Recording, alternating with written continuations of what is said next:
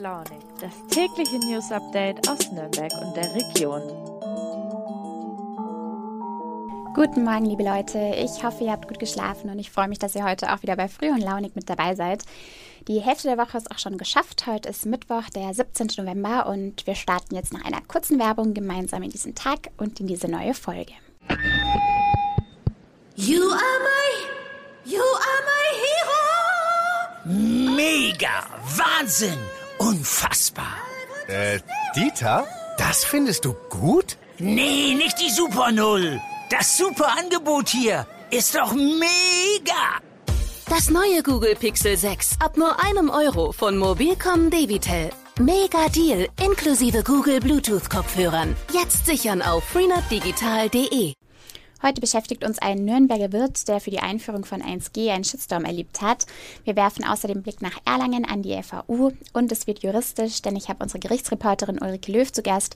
Sie hat anlässlich der Messerattacke im ICE von vor ungefähr anderthalb Wochen unter anderem zum Thema Schuldunfähigkeit recherchiert. Ja, 1G, 2G, 2G plus, 3G und natürlich die Fragen impfen oder nicht, das spaltet die Gesellschaft zunehmend.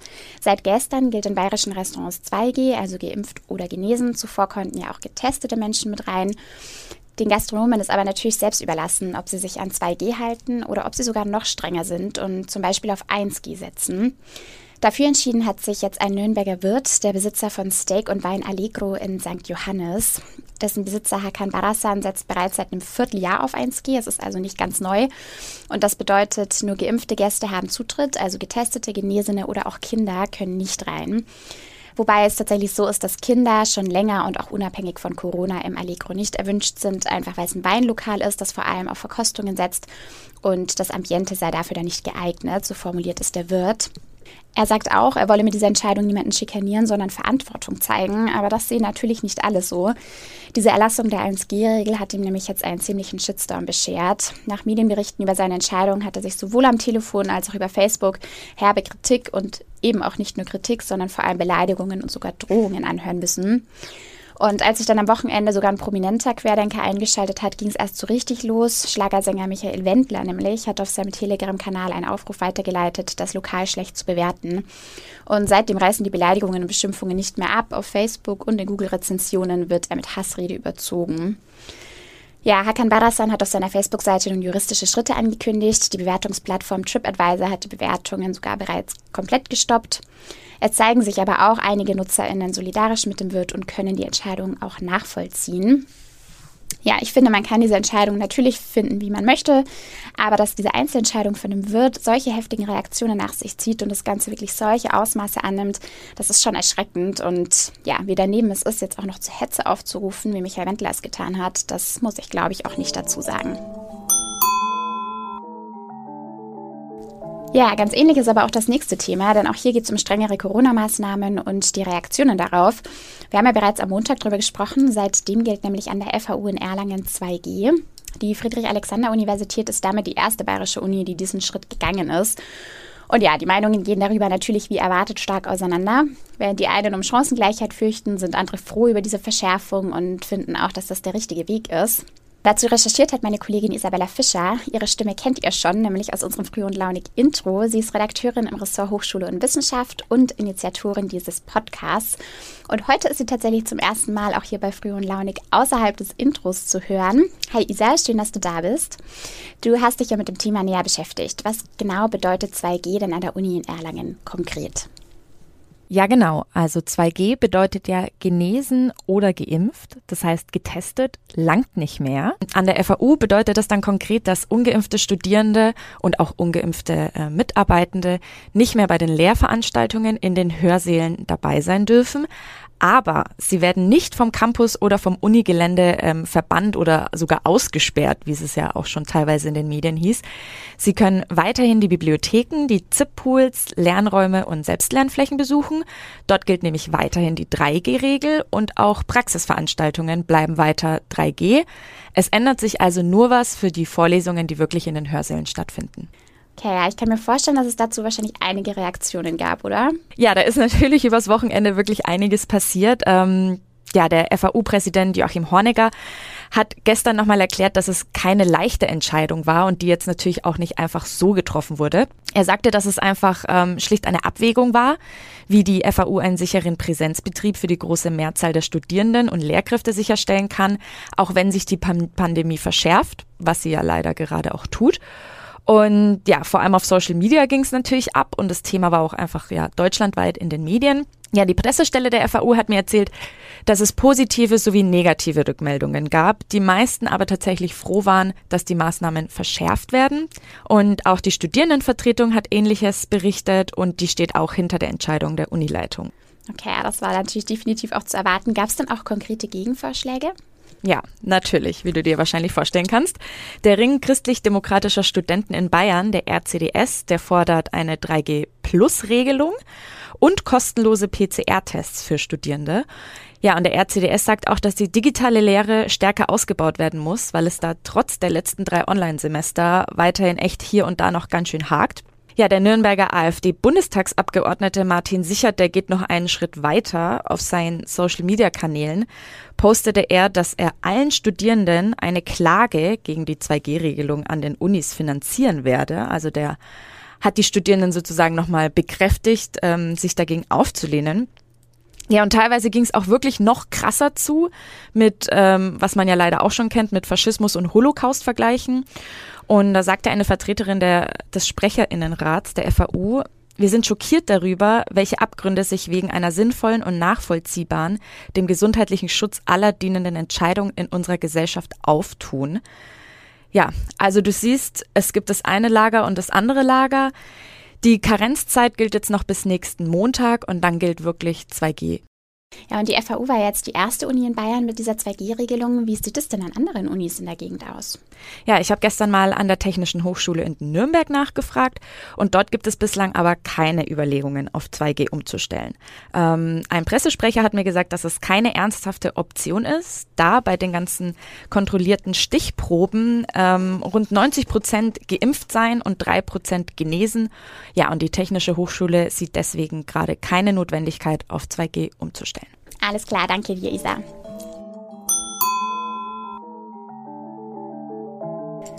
Ja, und zum Abschluss heute mal kein Corona, aber auch ein ziemlich heftiges Thema. Und zwar geht es unter anderem um die Messeattacke im ICE 928 am 6. November. Da hatte auch Nina damals in der Früh- und Launig-Folge drüber berichtet. Vielleicht erinnert ihr euch. Ein junger Mann hat damals in dem Zug zwischen Regensburg und Nürnberg mehrere Menschen mit einem Messer zum Teil schwer verletzt. Es hieß der Tatverdächtige leider an einer paranoiden Schizophrenie. Und einige Monate zuvor, am 25. Juni 2021, erst kam es in Würzburg zu einem Messerangriff in der Altstadt. Dabei wurden drei Frauen getötet und fünf weitere Personen verletzt. Und der mutmaßliche Täter war ebenfalls psychisch krank. Meine Kollegin und Gerichtsreporterin Ulrike Löw hat zu dem Geschehenen recherchiert und sich auch damit beschäftigt, wie Anwälte und Anwältinnen bei, mit der Verteidigung solcher Straftäter umgehen und was die Diagnose einer psychischen Krankheit denn dann für das Gerichtsverfahren und den weiteren Verlauf bedeutet. Hi, liebe Uli, schön, dass du heute da bist. Ja, Verbrechen wie die beiden Messerattacken haben ja für besonderes Aufsehen gesorgt. Auch deshalb, weil sie natürlich das Sicherheitsgefühl der Bevölkerung erschüttern. Also beide sind ja an einem Ort geschehen, an dem es einfach jeden treffen kann. Du hast dich unter anderem mit den Anwälten der beiden Täter unterhalten. Man kann sich vorstellen, dass das wahrscheinlich ein sehr, sehr schwieriger Job ist, oder? Wenn man Strafverteidiger befragt, wie schwer ihr Beruf ist, fällt in aller Regel ein Satz, nämlich wir verteidigen den Täter und nicht die Tat. Das ist ein Grundsatz und dieser Grundsatz resultiert natürlich daraus, dass sie alle ein Lied davon singen können, wie es ist, wenn sie von wildfremden Menschen in der Stadt durchaus argwöhnisch beobachtet werden oder wenn ihnen auch wildfremde Menschen auch mal was Übles zuzischen, Zuhörer in Strafprozessen aufstöhnen oder wenn sie sich sogar in ihrem eigenen Freundeskreis rechtfertigen müssen, weil sie einen Beruf ausüben, der verpönt ist, solange man ihn nicht selbst braucht. Das Verständnis beginnt dann in aller Regel, wenn jemand selber über eine rote Ampel fährt oder erwischt wird, weil er die Putzfrau schwarz beschäftigt hat oder oder oder vorher gibt's kaum Verständnis für Kriminelle, aber eben auch nicht für Verteidiger.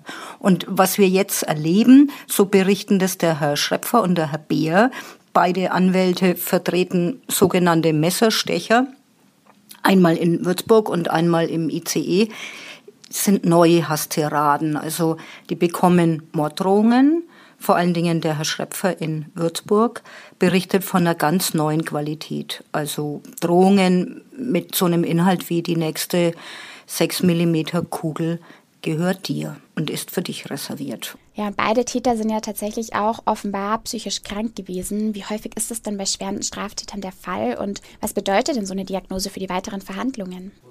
Ärzte in Gerichtsverfahren sind gar nicht selten. Denken wir nur mal an Rechtsmediziner, die vor allen Dingen Blutalkoholgutachten erstellen, Leichen sezieren oder die Todesumstände und Todesursachen erläutern sollen. Da haben es jetzt Psychiater natürlich sehr viel schwerer, weil ein Psychiater kann natürlich einem Beschuldigten kein Fieberthermometer in den Kopf hineinstecken und auf diese Weise herausfinden, was in dem Gehirn vor sich geht, was derjenige denkt, fühlt oder will.